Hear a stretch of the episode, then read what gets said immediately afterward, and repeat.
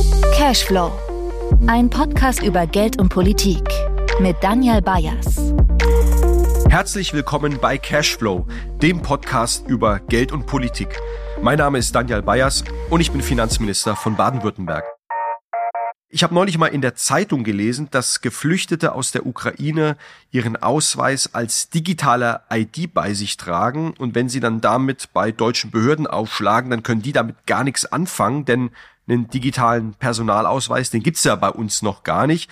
Ich glaube, das ist ein Beispiel von vielen dafür, dass Staat und das Verwaltung an vielen Stellen bei der Digitalisierung noch nicht da sind, wo sie sein sollten, obwohl wir alle wissen, Digitalisierung ist das Megathema. Es geht hier um die zweite industrielle Revolution. Sie hat unser Leben tiefgreifend bereits verändert und sie wird es auch weiterhin tun. Sie kennen alle ChatGBT, ein Thema, was gerade groß im Munde ist. Ein gutes Beispiel dafür ist, äh, auf was in Zukunft wir uns alles noch einstellen müssen. Und deswegen ist für uns die Frage, wie können Sie Staat und Verwaltung modernisieren und digitalisieren und zwar so, dass die Bürgerinnen und Bürger ganz konkret davon auch etwas haben. Und darüber möchte ich heute sprechen mit einem spannenden Gast, in dessen Experimentierlabor gerade der Staat der Zukunft entsteht und gebaut wird, denn er leitet ein überaus spannendes Projekt, nämlich den GovTech Campus in Berlin. Dort wird erprobt, wie ein moderner, wie ein digitaler Staat der Zukunft aussieht und was der kann. Herzlich willkommen, Lars Zimmermann. Vielen Dank für die Einladung. Herr Zimmermann, fällt Ihnen spontan ein positives Beispiel für einen digitalen Verwaltungsprozess ein? Generell oder in Deutschland, muss ich jetzt fragen? In Deutschland. Ja, es gibt ähm, in vielen Kommunen ähm, gute einzelne Digitalprozesse, die gut funktionieren.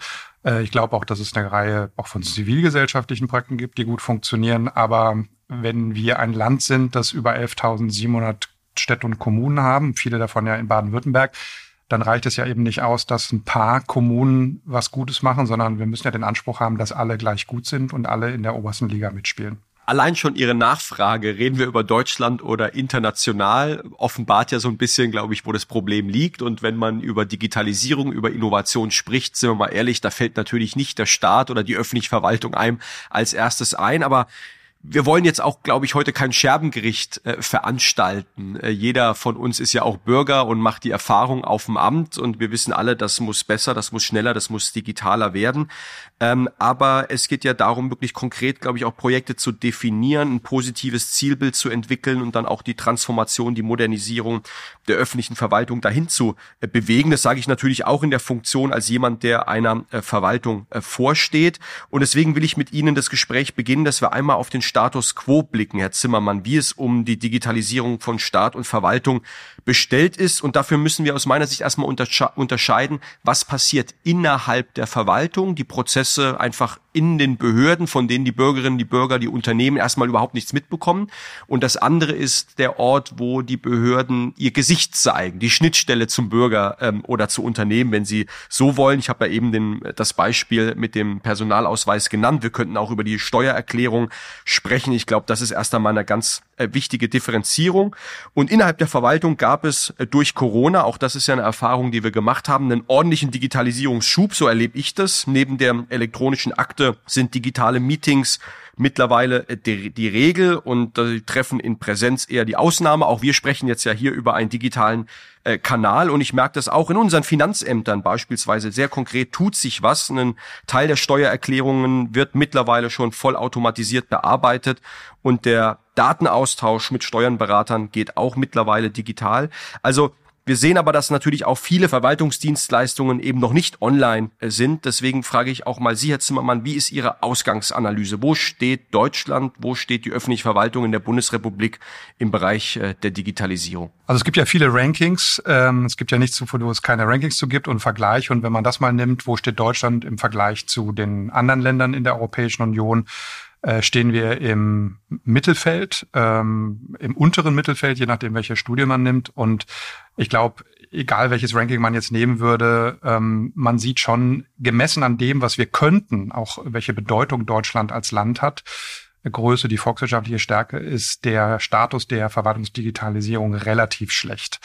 Ähm, nun muss man immer wieder sagen, ähm, schaut man sich selber relativ zu anderen an und sagt, naja, wir sind immer noch besser als 15 andere Länder, so schlecht ist es doch nicht. Ähm, da gibt es durchaus einige, die das auch in Ordnung finden und sagen, andere Länder sind auch noch nicht wesentlich digitalisiert.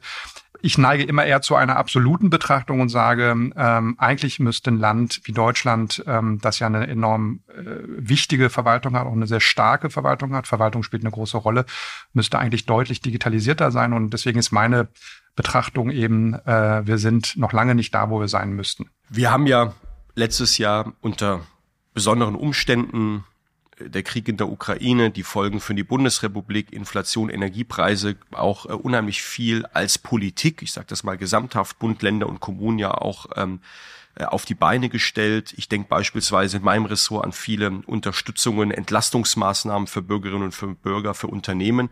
Und auch dort wurde mal wieder uns vor Augen geführt, dass wir nicht da sind, wo wir sein sollten. Insofern äh, verbindet das sich gut mit der Analyse, die Sie gerade geschildert haben. Ich denke da beispielsweise an die 300 Euro Energiepauschale, die quasi manuell über die Finanzämter abgewickelt werden muss. Und es ist ja so, dass die Studierenden, denen ja 200 Euro überwiesen werden sollen, noch immer auf diese 200 Euro warten, weil dafür erst einmal eine Datenbank aufgebaut werden muss. Und gleichzeitig äh, nehme ich jetzt ein anderes Beispiel, die Grundsteuer. Da haben wir einen digitalen Prozess. Es gibt das Elster-Tool. Ich habe das auch schon mal kritisch, auch selbstkritisch schon mal angemerkt. Das geht intuitiver, das geht besser. Wir müssen die Bürgerinnen und Bürger dort eher abholen, wo sie sind und nicht die Verwaltungslogiken in die digitale Welt übersetzen. Aber gleichzeitig machen wir auch dort die Erfahrung, dass es Menschen ganz wichtig war, dass es neben dem Online-Zugang auch die Papierwelt gab und gibt, weil sie gesagt haben, ich bin in einem gewissen Alter oder ich kann den Computer nicht bedienen. Und wir wollen ja auch inklusiv sein als Gesellschaft. Und da hat die öffentliche Verwaltung natürlich auch ähm, eine besondere Verantwortung, dem dann auch nachzukommen. Das ist in anderen Bereichen wahrscheinlich auch ähnlich, nicht nur im Finanzbereich. Und deswegen meine Frage, ist es ein aktuelles Phänomen, was Ihnen auch über den Weg läuft, dass wir eigentlich so eine Parallelstruktur, analoge Welt und digitale Welt brauchen? Oder wird sich die digitale Welt auch in den Behörden so durchsetzen, dass es nur noch der einzige Weg ist, um überhaupt mit dem Staat zu kommunizieren und zu interagieren? Ja, das ist natürlich auch sehr wichtig, dass man sagt, okay, gerade Ältere ähm, brauchen auch den analogen Weg oder diejenigen, die auch den analog oder den digitalen Weg nicht gehen wollen. Ich würde es deutlich machen, aber ich würde sagen, äh, lass uns eine 20-jährige Übergangszeit machen. Wir dürfen ja eins nicht vergessen, äh, diejenigen, die heute 50 sind, die sind äh, relativ digital, also viel digitaler als die 50-Jährigen vor 20 Jahren. Und wenn die Rentnerinnen und Rentner sind, dann sind die nicht mehr ganz weg von der digitalen Welt, sondern dann werden die auch mit 70 äh, relativ selbstverständlich sagen, wir wollen auch im Alter digitale Prozesse digital machen.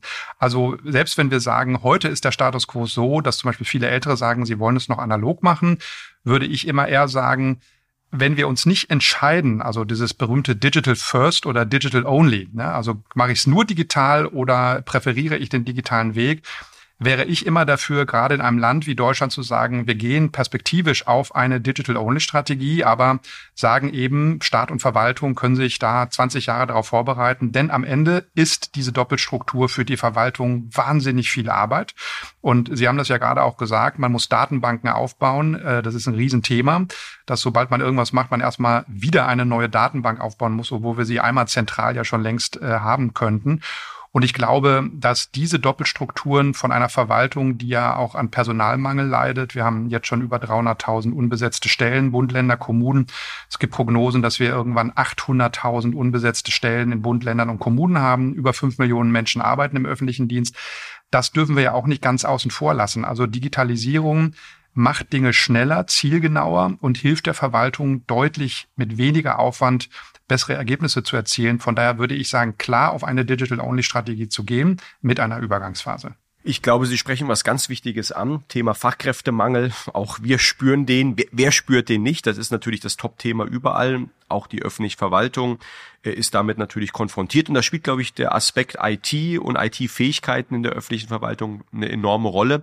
Und ähm, in der Verbindung und da machen Sie mir ein bisschen Hoffnung zu sagen, wir haben jetzt vielleicht für eine gewisse Zeit eine Doppelstruktur, die natürlich auch ressourcenintensiv ist, weil man muss beide Kanäle bespielen und bearbeiten, doch dann irgendwann konvergieren und wir bei Digital Only sind, so wie Sie es sagen, und damit dann auch wirklich die digitale Rendite einheimsen, was heißt auch ressourceneffizient als äh, öffentliche Institutionen zu agieren. Ich will dann noch mal nachhaken und würde mich auch ähm, freuen, wenn Sie da Ihre Einschätzung mit uns mal teilen könnten.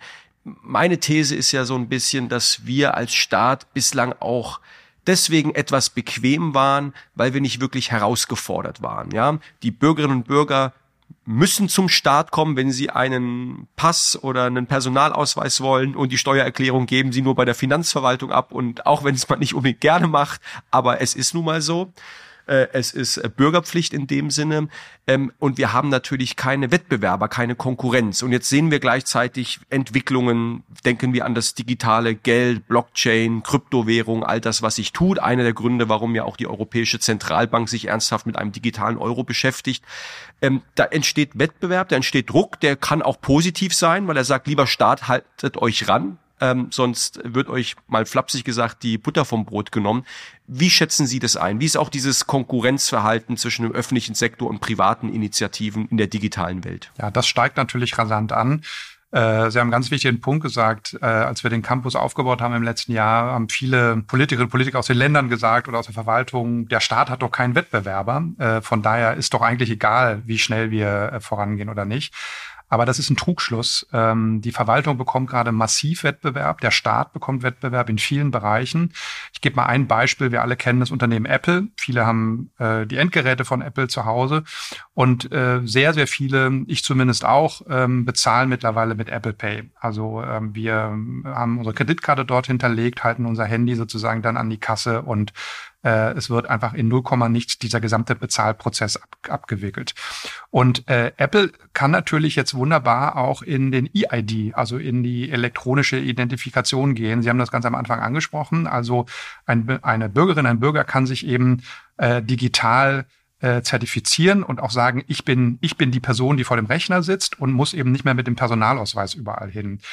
Apple hat in den USA zusammen mit der Flugsicherheitsbehörde, also eigentlich einem der heiligsten Sicherheitsbereiche in den USA, wenn man fliegen will, jeder, der mal in den USA äh, einreisen wollte, weiß, äh, dass die Sicherheitsbestimmung hoch ist, hat mit der Flugsicherheitsbehörde eine äh, sozusagen elektronische ID für die Apple Wallet entwickelt. Also die Wallet ist sozusagen das ähm, der Bereich, wo man auch die Kreditkarte für den Bezahlprozess hinter, hinterlegen kann. Der elektronische Geldbeutel sozusagen. Der elektronische Geldbeutel, genau und äh, hat jetzt in den USA einfach diese EID auch in der Wallet entwickelt. Ich glaube, über neun Bundesstaaten haben das jetzt genehmigt. Das heißt, ich kann mich mit meinem Apple-Handy mittlerweile de facto ausweisen. Nun wissen wir auch, in den USA gibt es Personalausweise nicht, aber die USA akzeptieren sozusagen von einem privaten Unternehmen wie Apple die Identifizierung, die sie für extrem sicher halten und sicher genug, dass das Ziel ist, ich bin gespannt, ob es gelingt, auch in Zukunft in den USA über die EID in der Apple Wallet einzureisen und Flugzeuge besteigen zu können. Und ähm, das ist etwas, wo man sieht, da hat jetzt ein privates Unternehmen äh, eigentlich den Schlüssel für oder die Grundbasis für digitale Verwaltungsprozesse professionell aufgesetzt, nämlich die Identifizierung über digitale Prozesse. Und das ist nur ein Beispiel, wie ein privates und Unternehmen jetzt in einen Bereich geht. Übrigens ziemlich gut vom Design her, sehr, sehr in, intuitiv, extrem gut gemacht, äh, wo wir sehen, ein privates Unternehmen geht eigentlich in einen klassischen staatlichen Hoheitsbereich rein und, und das ist vielleicht die letzte Sache, wir alle sind ja auch bequem als Bürgerinnen und Bürger, als Konsumenten. Also die Frage ist irgendwann, will ich ein ganz kompliziertes, ich sag mal, europäisches, deutsches Verfahren haben oder finde ich es nicht viel besser, wenn ich eh ein Apple-Handy habe, relativ simpel das zu tun, was ich auch beim Bezahlvorgang mache. Und da entsteht ein großer Wettbewerbsdruck, den wir in dem Bereich sehen, aber auch im Gesundheitsbereich sehen, ähm, den wir in vielen anderen Bereichen sehen. Und da sollten Staaten äh, sehr genau hinschauen. Und zwar nicht, um davor Angst zu haben, sondern weil sie sagen, das ist eine enorme Veränderungsdynamik, die von Privaten gerade auf die Verwaltung ausgeübt wird. Ich glaube, sie ist hilfreich, weil es eben auch viel Aufwachen gegeben hat, gerade auch in Deutschland, auch durch die Corona-Krise, Stichwort Bildungssystem, Schuldigitalisierung. Und ich glaube, dass wir mit den Privaten, wie viele andere Länder, auch Estland zum Beispiel, Dänemark, einen Weg finden müssen, wie der Staat mit den eigenen Tech-Unternehmen so zusammenarbeiten kann, dass wir deren Lösung auch nutzen können im Interesse eines sehr bürgerorientierten Verwaltungsprozesses. Und das ist eine große Herausforderung, vor der Deutschland steht, die wir aber stemmen können, weil Länder wie Estland, Finnland, Schweden, Dänemark äh, machen das vor und machen das auch sehr erfolgreich. Wow, das Beispiel mit der EID, das kannte ich nicht. Äh, faszinierend und gleichzeitig auch ein bisschen angsteinflößend, wenn ich das so, so mal flapsig sagen darf. Und trotzdem äh, sagen Sie, glaube ich, völlig zu Recht, äh, Angst ist da kein guter Ratgeber. Und manchmal braucht man ja auch diesen äh, Druck, der uns dann auch ein bisschen vielleicht aufweckt, unter Druck setzt, schneller zu agieren. Ich komme nochmal zu dem Beispiel digitale Euro zurück, weil sich, glaube ich, genau dieselben Fragen stellen. Einerseits soll es eine staatliche Währung sein und bleiben. Das ist ja auch der Anspruch. Das hat ganz ganz viele Gründe, Finanzmarktstabilität, eh, aber eben auch, weil das Geldmonopol, die Geldschöpfung beim, beim, beim Staat liegen sollte und nicht irgendwo ähm, woanders. Gleichzeitig muss diese Währung funktionieren, sie muss einfach sein, sie muss vom Markt angenommen werden, unkompliziert, muss überall andockungsfähig sein und mit privaten Lösungen funktionieren. Und das heißt sozusagen eine technisch saubere, auch datenschutzkonforme Lösung einerseits, die andererseits aber auch funktioniert und vom Markt angenommen wird. Andererseits, das widerspricht sich ja sogar so zum Teil, aber das ist, glaube ich, die große Kunst. Und trotzdem, es bleibt uns wenig übrig, weil Sie haben, glaube ich, die richtigen Begriffe gesagt. Wenn man das mal durchdekliniert, egal ob wir über Geld oder den Personalausweis sprechen. Hier geht es ja auch um Souveränität und die Frage, hat der Staat eigentlich noch die Hand drauf auf diesen Produkten, auf diesen Dienstleistungen.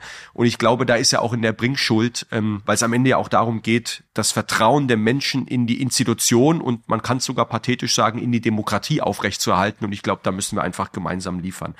Wie wir das hinbekommen, Herr Zimmermann, darüber will ich mit ihm jetzt im zweiten Teil etwas tiefer sprechen. Sie haben ja schon gerade den GovTech Campus auch angesprochen und ich will vielleicht einfach mal vorneweg mit der Frage beginnen, auf einer vielleicht höheren Flugebene, wie, wie kriegen wir denn, und zwar wirklich, das, mit welchem Handwerkszeug kriegen wir denn Digitalisierung, Innovation, neue Ideen in die öffentliche Verwaltung hinein? Worauf kommt es da an? Was sind die entscheidenden Hebel? Erstmal, glaube ich, in der Verwaltung selber eine, also eine Offenheit dafür zu erzeugen, dass man ähm, ein bisschen von der bisherigen Strategie abweicht die, ich fasse das jetzt sehr plakativ zusammen, ganz, ganz lange hat die deutsche Verwaltung, der deutsche Staat gesagt, wir sind so besonders, wir haben so besondere Anforderungen. Das heißt, alles, was wir an digitalen Produkten, Lösungen bauen, das müssen wir selber machen. Also wir müssen eigene Lösungen bauen, wir müssen quasi die äh, Goldrandlösungen für uns selber entwickeln. Ähm, die Frage, ob der Staat ein guter Softwareentwickler zum Beispiel ist, denn das steht ja dahinter, wenn man digitale Lösungen baut,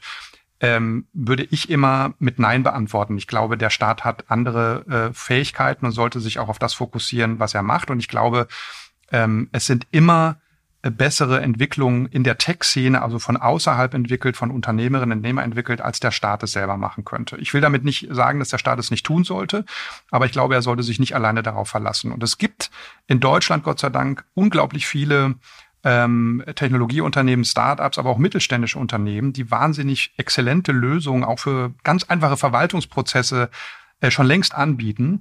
Und da ist dann die Frage auch beim GovTech Campus gewesen, wie kriegen wir auf einer skalierbaren, also auf einer ähm, stark wachsenden Möglichkeit einmal diese Lösung die es gibt, ähm, so aufbereitet, dass quasi alle Kommunen, alle Bundesländer und der Bund erstmal Wissen davon haben, also Kenntnis davon haben, was gibt es dort eigentlich schon. Ich habe immer das Lieblingsbeispiel, ich weiß gar nicht, in wie vielen Städten Parkraumbewirtschaftungs-Apps gebaut worden sind. Ich bin mir ziemlich sicher, es gibt mindestens 30 oder 40. Das heißt, es wird eigentlich das gleiche Produkt immer wieder neu nachgebaut mit Steuergeld. Ähm, ich rede ja hier mit einem Finanzminister. Ähm, und am Ende weiß eigentlich niemand, wie viele Lösungen gibt es eigentlich schon. Und ähm, wir haben am Campus gesagt, wir wollen eine Organisation bauen, die wie eine Plattform ausgerichtet ist, also wo wir äh, sagen, welche technologischen Lösungen, neuen Innovationen hat die Tech-Szene in Deutschland schon entwickelt, auch in Europa schon entwickelt und welche könnte der Staat, die Kommunen, die Länder äh, anwenden und wie könnten sie sie anwenden bis zum Ausschreibungsprozess. Und um das jetzt einmal für alle aufzubereiten, also auch einmal für alle Bundesländer das zu tun, das ist die Aufgabe des GovTech Campus, der wir uns verschrieben haben seit letztem Jahr nach der Gründung. Ich will mal kurz ansetzen an dem Punkt, den Sie erwähnt hatten. Was braucht's für, für die digitale Transformation der öffentlichen Verwaltung? Sie sprechen die Offenheit an. Würde das auch aus meiner eigenen Erfahrung jetzt auch sofort unterschreiben? Eine Offenheit. Man braucht Räume für Kreativität, äh, Prozesse auch völlig neu zu denken. Ich glaube, es braucht auch die Unterstützung, auch von, auch von der, von der Hausspitze ähm, in die Organisation hinein zu sagen, wir probieren hier ein paar Dinge aus. Das kann auch mal daneben gehen, Stichwort positive Fehlerkultur, aber dann rollen nicht immer sofort Köpfe, sondern wir wollen daraus lernen und es besser machen, weil Leute, glaube ich, auch ein positives Arbeitsumfeld, Arbeitsklima haben, um motiviert zu werden, diese Dinge anzugehen. Zweitens, man braucht natürlich die äh, Expertinnen, Experten, ähm, digitale Fähigkeiten. Wir haben über das Thema Fachkräftemangel gesprochen. Wir bezahlen natürlich in der öffentlichen Verwaltung jetzt keine ähm, Gehälter, die Apple, Google, SAP und andere bezahlen. Nichtsdestotrotz, wir schauen auch mit gewissen Möglichkeiten, die wir haben, wie wir hier attraktiv äh, bleiben und wie wir natürlich auch schon in der Ausbildung digitale Kompetenzen stärker integrieren. Und ähm, drittens, Sie hatten das angesprochen, auch das finde ich sehr richtig. Wir brauchen externe Partner. Wir können die Lösung ja nicht selbst bauen. Ganz aktuelles Beispiel. Wir haben jetzt zum Jahreswechsel, also zum 1.1.2023 ein neues Haushaltssystem basiert auf der SAP-Software äh, eingeführt, äh, nennt sich Repro. Großes Projekt für uns in der Verwaltung. Bürgerinnen und Bürger haben damit erstmal unmittelbar nichts zu tun, aber es ist quasi unser Haushalts-, unser Kassensystem. Und man stellt sich mal vor, wir schlagen jeden Tag drei Milliarden Euro im Land zwischen unterschiedlichen Kassen um, weil beispielsweise Gelder an Kommunen, an Kitas, an Institutionen überwiesen werden oder wenn man eine Reisekostenrechnung einreicht. Also unheimlich viel Geld, was jeden Tag abgewickelt wird.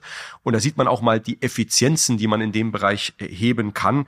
Und dafür brauchen wir natürlich externe Partner. Und ich glaube, das ist wichtig, mit denen gemeinsam Ideen zu entwickeln, die dann wirklich Innovation in die öffentliche Verwaltung hineinzubringen, die man am besten dann auch skaliert. Und ich glaube auch so ein bisschen in so eine Projektierungs- oder Pilotierungsmodus zu kommen, in dem man wirklich einfach auch sich traut, ein paar Dinge auszuprobieren. Auch dafür ist ja die öffentliche Verwaltung nicht unbedingt prädestiniert. Und das ist auch okay. Wir sind, wir legen Wert darauf, Dinge müssen korrekt sein, sie müssen rechtsstaatlich sauber ablaufen. Das ist immerhin der Staat, bei dem wir uns hier bewegen und nicht irgendwie ein super agiles Start-up. Und nicht desto trotz Räume zu schaffen für Kreativität, für neue Ideen, fürs Ausprobieren, ist, glaube ich, ganz wichtig. Und da kommt natürlich auch der GovTech Campus ins Spiel. Kurzer Disclaimer auch an der Stelle. Auch das Land Baden-Württemberg trägt dieses Projekt mit. Und Sie hatten es schon angerissen. Auf diesem Campus soll der Staat der Zukunft entstehen. Vielleicht geben Sie uns noch mal ein Gefühl, Herr Zimmermann, was da genau passiert und haben vielleicht auch das ein oder andere Beispiel dabei, wo aktuell dort neue, wo digitale Prozesse ausprobiert werden Ich kann zwei Beispiele geben. Es gibt äh, wahnsinnig viele Projekte, die wir gerade prüfen oder die wir auch schon gestartet haben. Äh, ich gebe ein Beispiel. Ähm, wir alle sehen gerade, dass Universitäten, ähm, Stichwort Cybersicherheit, äh, attackiert werden. Also gerade die forschungsintensiven Uni Universitäten und ähm, dass äh, es ein großer Bedarf der Universitäten oder der Forschungsinstitutionen in Deutschland ist, der Wissenschaftsorganisationen, sichere Kommunikationsstrukturen zu haben oder auch digitale Plattformen für die Zusammenarbeit zu haben, also zwischen Professoren, Studentinnen, zwischen den Forschungsgruppen. Und wir werden jetzt ein Projekt zum Beispiel starten. Ich glaube, es sind 20 Universitäten aus ganz Deutschland dabei, die forschungsintensivsten Universitäten wo wir äh, mit einer besonderen äh, Softwareentwicklung, nämlich auf Open Source Basis heißt das, also mit einer äh, mit einer offenen Software, wo die Quellcodes offen sind, jetzt ähm, gerade ein äh, Projekt entwickeln, wo wir sagen, da können Universitäten einmal gemeinsam sichere Kommunikations- und Kollaborationsinfrastrukturen entwickeln mit der Hilfe von Open Source basierten Unternehmen. Und äh, das ist ein klassisches Beispiel, wo wir jetzt die Open Source Szene oder Anbieter von Open Source Software aus Deutschland, aus Europa zusammenbringen mit 20 Top-Universitäten, Forschungsinstitutionen aus Deutschland, die das gleiche Produkt nutzen wollen. Ja, also die dann eben genau nicht mehr jeder einzeln für sich einzelne Dinge machen, sondern wo wir denen jetzt helfen, in dem geschützten Raum des Campus dieses Projekt zu entwickeln, auch ein, ein MVP zu bauen. Also, für was steht das? Es ist ein Minimal Viable Product heißt das, also ist im Grunde genommen ein Testprodukt. Ja, also man baut einmal eine Lösung, testet die aus und ähm, äh, mit relativ wenig Aufwand und schaut dann, ob die überhaupt funktioniert oder, oder nicht, bevor man sie dann ausentwickelt. Und genau das machen wir jetzt zum Beispiel für die Universitäten. Das Projekt werden wir jetzt starten. Ein zweites Projekt ähm, ist in der Tat mit künstlicher Intelligenz verbunden. Ähm, da geht es darum, können wir ganz viele Rechnungen, die ja beim Staat auch eingehen, im Stichwort Beihilfe zum Beispiel, können wir die nicht automatisiert prüfen, also nicht mehr händisch, sondern kann man das nicht auch durch Al Algorithmen machen. Da gibt's viele, viele gute Lösungen, wie zum Beispiel schon längst Versicherungsunternehmen ihre ganzen Versicherungsfälle nicht mehr händisch prüfen, sondern mittlerweile durch einen Algorithmus sehr, sehr erfolgreich prüfen. Und wir überlegen jetzt oder sind dabei, glaube ich, ab April mit den angeschlossenen Ländern am Campus alle gemeinsam zu schauen, können wir nicht den gleichen Algorithmus nutzen, um ein Produkt zu entwickeln, das der Staat dann nutzen kann und zwar unter der Ägide des Staates. Das ist immer ganz wichtig. Die Projekte, die wir machen, äh, sollen immer mit der Verwaltung gemeinsam konzipiert werden. Also wir sind keine Beratung, sondern wir sagen eben, macht das gemeinsam auf dem geschützten Grund des Campus mit der Tech-Szene gemeinsam, probiert es aus. Ähm, Stichwort positive Fehlerkultur. Und das sind nur zwei Projekte von sehr, sehr vielen, äh, die wir gerade zu ganz verschiedenen Themen in Berlin, aber auch an verschiedenen Standorten gerade aufbauen. Das passt super zu dem, was wir in unserer letzten Folge hier im Podcast besprochen haben. Da ging es nämlich auch um das Thema künstliche Intelligenz. Sie teilen sich ja nach meinem Wissen auch das Gebäude mit dem Campus für, für künstliche Intelligenz. Also man steht da sozusagen wirklich Door an Door, um auch die Ideen gemeinsam äh, auszutauschen. Das ist ja für uns in Baden-Württemberg ein Megathema. Auch wir schauen ja, wie wir uns als etablierter und erfolgreicher Industrie, vor allem Automobilstandort, auch stärker in die Zukunftsthemen äh, hineinbewegen können. Quantentechnologie, Lebenswissenschaften, aber eben auch äh, künstliche Intelligenz ist ja mit unserem Cyber Valley in der Region Stuttgart-Tübingen auch wirklich äh, etabliert und verdammt äh, erfolgreich. Und wenn ich diesem Thema auf den Grund gehe, Herr Zimmermann, komme ich früher oder später immer auf das Lieblingsthema, auf das große Thema Daten. Ja, wie können wir Daten besser nutzen. Und ich glaube, uns fallen viele Beispiele ein, Gesundheitsdaten, um den Kampf gegen den Krebs oder gegen schlimme Krankheiten zu intensivieren und zu verbessern. Ich denke auch an meinen eigenen Bereich, die Steuerverwaltung, wo wir es mit verdammt sensiblen Daten zu tun haben. Das Steuergeheimnis ist ja hier, wird sehr, sehr hoch gehalten aus gutem Grund. Und gleichzeitig steckt ja in diesen Daten auch ein gewisser Wert und gar kein kommerzieller Wert, sondern ein Wert, den wir nutzen können, um schneller zu sein, um Algorithmen zu entwickeln, um beispielsweise Steuererklärungen mit einem noch höheren Grad von Automatisierung beispielsweise zu äh, prüfen, dass ein Finanzbeamter oder eine Finanzbeamtin manuell diese Steuererklärung gar nicht mehr anfassen muss und trotzdem merken wir sehr schnell, bei den Daten kommen wir sehr schnell auch rechtlich an unsere Grenzen. Das ist ja manchmal so ein bisschen Totschlagargument in der öffentlichen Debatte. Man kann sich dieser Debatte aber, glaube ich, auch differenziert nähern. Und da interessiert mich, wie Sie drauf schauen. Wie können wir öffentliche Daten im Sinne des Staates und am Ende natürlich auch der Bürgerinnen und Bürger, und Sie sagten ja vorhin vor allem dieses schöne Beispiel, es soll einfach sein. Ja, also idealerweise, ich träume auch von der Steuererklärung, die der Bürger vielleicht auf der Fahrt morgens zur Arbeit in der S-Bahn in 20 Minuten am Smartphone erledigen kann. Dafür, glaube ich, brauchen wir eine bessere, besseres Handling auch von, von, von Daten.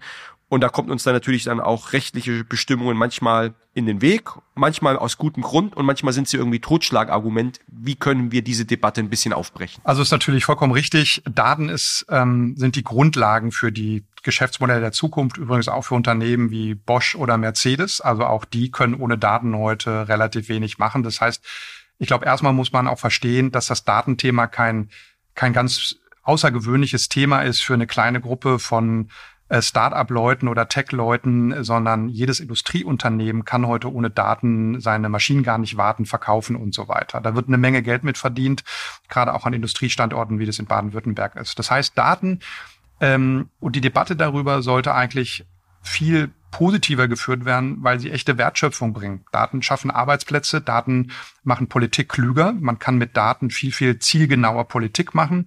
Ähm, man, weil man nicht mehr den schönen, ähm, so die schöne Gießkanne nehmen muss äh, und an alle geben muss, sondern wenn man weiß, wer äh, bedürftig ist und wann welches Geld braucht, kann man das äh, mit der Hilfe von Daten viel, viel zielgenauer machen und das macht auch Politik, äh, macht auch Politik wirksamer. Ja, das ist ja auch eine äh, ähm, Frage, die Politik hat. Ähm, auf der zweiten Seite glaube ich, ähm, wir sollten einfach mal Beispiele geben und raus aus dieser Metadebatte kommen. Wir diskutieren in Deutschland diese ganze Datenproblematik. Ich will nicht sagen sehr theoretisch, aber doch immer in so einer Gefahrenbrille. Und dann werden Doomsday, also diese, diese Katastrophenszenarien aufgemalt.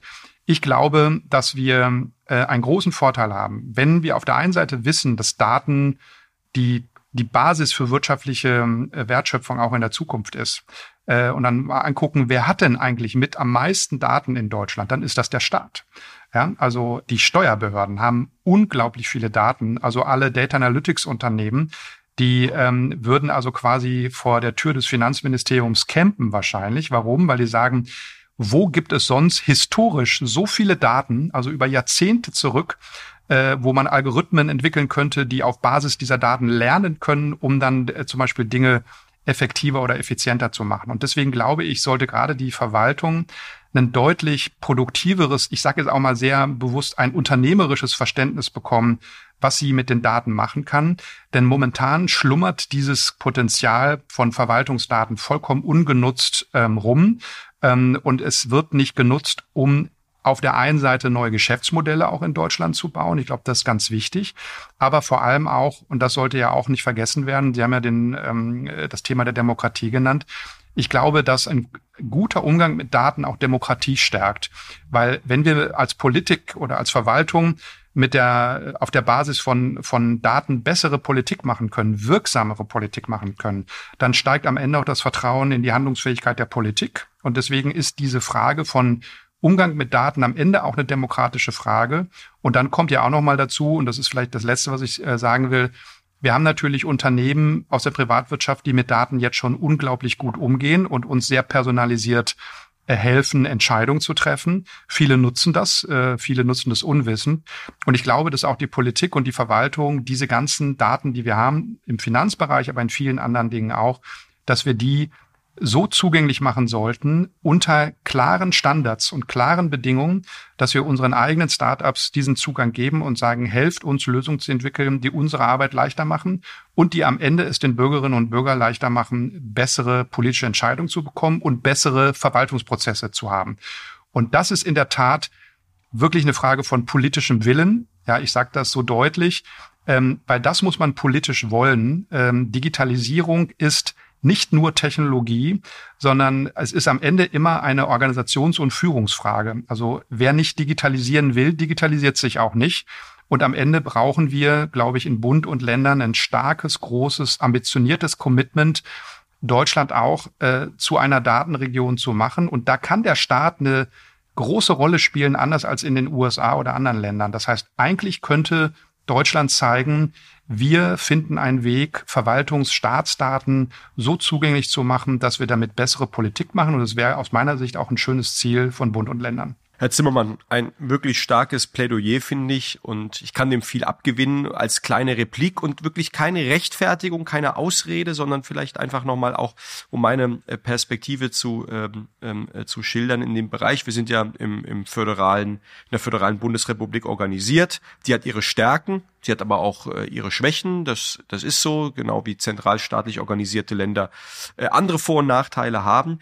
Bei den Themen ist es so, dass wir, glaube ich, alle gefragt sind, jeder auch, der politisch Verantwortung trägt, dann Freiheitsgrade, die wir im aktuellen rechtlichen Status quo zu haben, auszunutzen ja, und zu sagen, so, wir gehen voran, wir wollen ausprobieren, was äh, möglich ist. Auch wir im Finanzministerium sind in unterschiedlichen Projekten äh, involviert, uns nicht nur beim Thema äh, Digitalisierung, sondern explizit auch beim Thema Daten uns äh, anzuschauen, wo steckt noch Potenzial drin, wo gibt's neue Gesetzgebungsverfahren, bei denen wir beispielsweise Steuerdaten besser nutzen können, äh, um, und da bin ich total bei Ihnen, einerseits einen Mehrwert für die Verwaltung und die Bürgerinnen und Bürger zu generieren, indem wir die einen entlasten und den anderen es möglichst einfach machen, indem wir zum Beispiel schon auch vorausgefüllte Erklärungen haben, weil die Daten ja schon ähm, äh, parat aufbereitet sind und auch korrekt sind.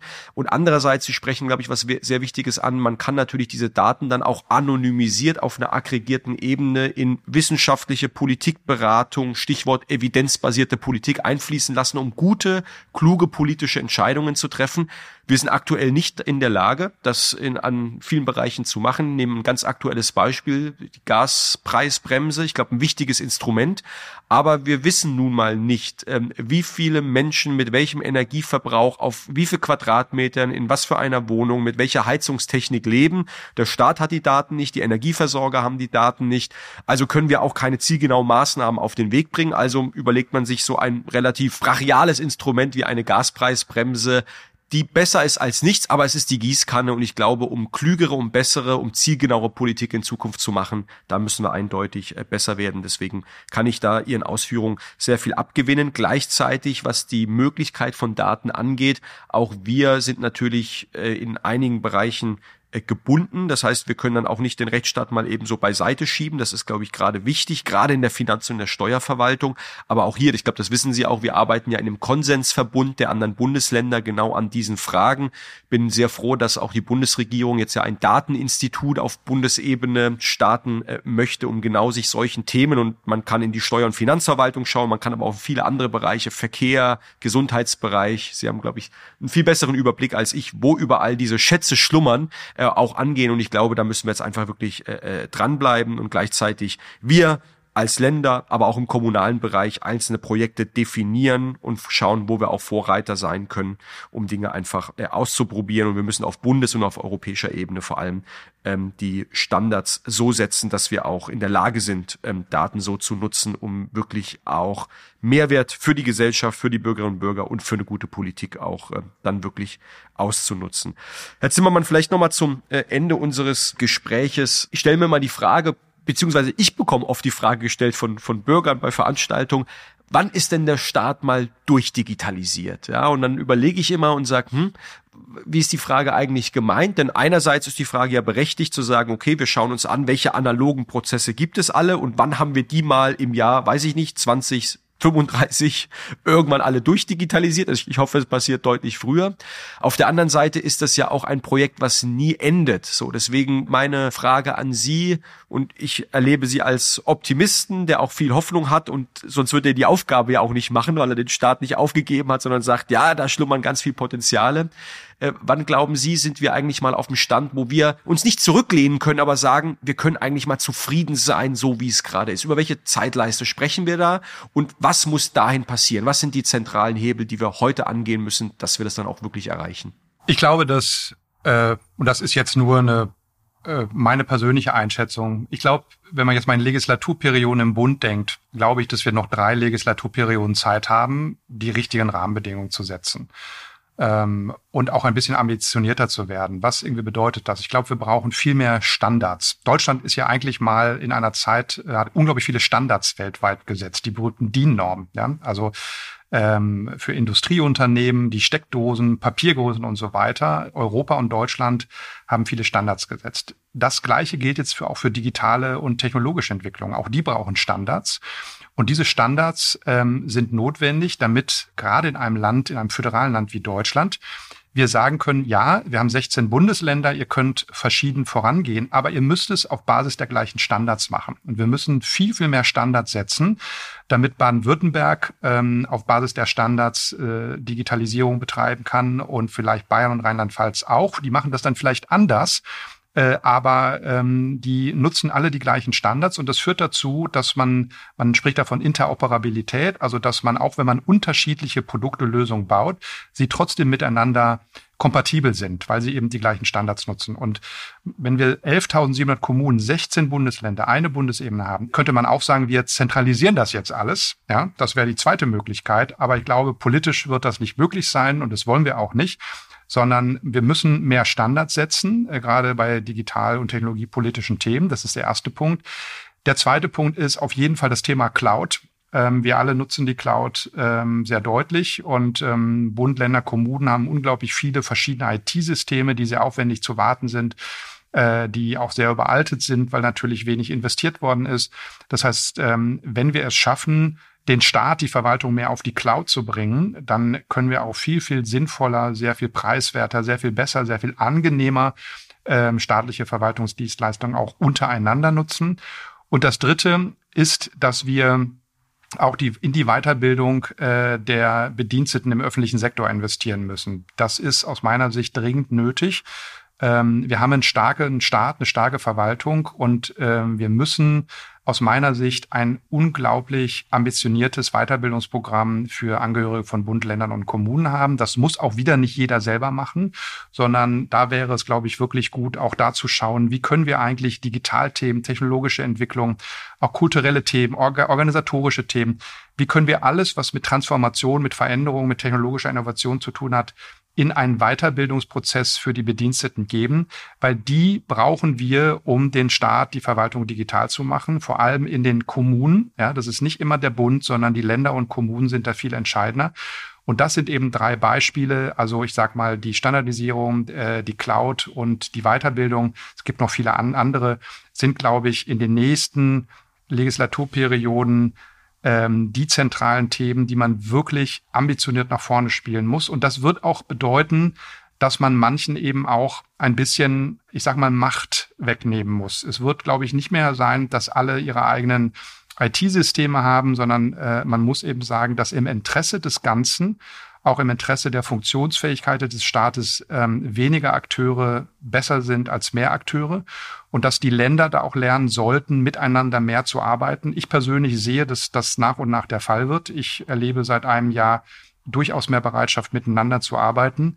Das heißt, wir müssen den Föderalismus nicht auflösen, aber wir müssen plattformbasiert Dinge nach vorne treiben, gemeinsam arbeiten, damit nicht jeder alles wieder alleine von vorne machen muss. Und das ist, glaube ich, ein gutes Ziel, äh, was wir umsetzen sollten. Vielen Dank für den Rundumschlag. Ich habe hier wirklich fleißig mitgeschrieben, Standards, Clouds, Weiterbildung. Und ich finde, was mir an Ihrer Antwort sehr gut gefällt, Sie setzt nicht nur blind auf Technologie und neueste Innovation, sondern Sie betten es ein in auch den kulturellen Kontext. Am Ende haben wir es ja auch mit Menschen zu tun, sowohl bei denjenigen in der öffentlichen Verwaltung als auch mit den Bürgerinnen und Bürgern. Und ich glaube, diese Veränderung auch mitzudenken, die Menschen mitzunehmen ähm, und damit auch Weiterbildung, Fähigkeiten, Veränderungskultur, was macht das mit einem, das alles mitzudenken, glaube ich, ganz, ganz wichtig. Also insofern vielen Dank für diesen Rundumschlag und auch für das, finde ich, sehr inspirierende Gespräch. Ich hoffe, Herr Zimmermann, wir werden noch viel von dem, was der GovTech Campus so macht und treibt, hören und wenn wir es nicht hören, zumindest spüren, nämlich dann, wenn wir das nächste Mal zum Amt, zum Rathaus, zu welcher Behörde auch immer gehen, zu den Finanzämtern und merken, ja, digitale Innovationen kommen da auch an und ich als Bürger, als Bürgerin spüre auch wirklich den Mehrwert. Ich glaube, dann werden wir alle einen Schritt weiter. Da wünsche ich Ihnen ganz viel Erfolg und deswegen vielen Dank äh, für dieses wirklich aufschlussreiche und inspirierende Gespräch. Alles Gute für Sie. Vielen Dank. Cashflow ist ein Podcast des Ministeriums für Finanzen Baden-Württemberg.